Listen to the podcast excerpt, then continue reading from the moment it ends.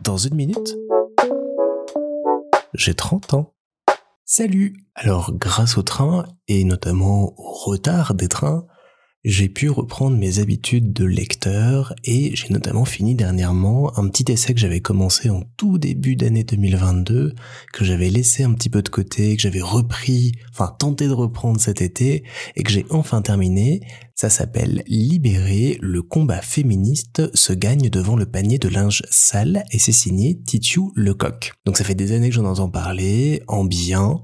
et je rejoins cet avis général, c'est très intéressant, c'est très bien documenté si on veut aller plus loin, c'est très didactique et à la fois très rigolo et ça pose un regard et un constat sur notre société qui est un petit peu euh, malheureux mais plein d'espoir. Moi je me suis retrouvé notamment dans ce livre parce que tout ce qui est tâches ménagères et autres, c'est quelque chose dont je n'avais quasiment pas conscience jusqu'au moment où je me suis retrouvé à habiter seul à Paris et à devoir me gérer tout seul de A à Z.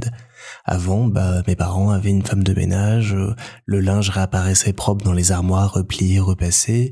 et j'étais un peu dans cette insouciance de tout ce qu'il y avait autour de moi pour que la maison et mon quotidien puissent être tenus et vivre de la manière la plus propre et efficace possible. Et c'est vraiment en étant à Paris tout seul, en devant faire des lessives, en devant repasser, en devant laver mon sol, en devant ranger, en devant m'alimenter sainement, etc., etc., que j'ai compris qu'il fallait un petit peu que chacun y mette du sien et surtout qu'il fallait se forcer au départ à se mettre à ces tâches ménagères pour que ça devienne de plus en plus une habitude et voire un plaisir. Parce que je dois confesser que moi j'aime bien notamment faire du repassage, parce que comme ça je regarde des films en même temps, j'écoute des podcasts, ça me détend, et j'ai aucun souci à passer deux heures le dimanche après-midi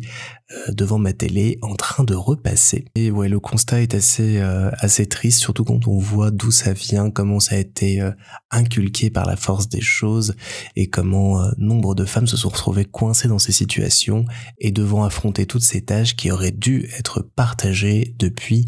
bien plus longtemps que ça. Un petit essai euh, assez euh, sympa à lire, assez chouette, que je vous recommande, qui pose plein de questions intéressantes. Le petit quiz à la fin est très bien fait pour pouvoir un petit peu se situer face à toutes ces questions. Et donc si vous manquez d'une idée cadeau pour Noël, je vous conseille de vous l'offrir ou de l'offrir à quelqu'un.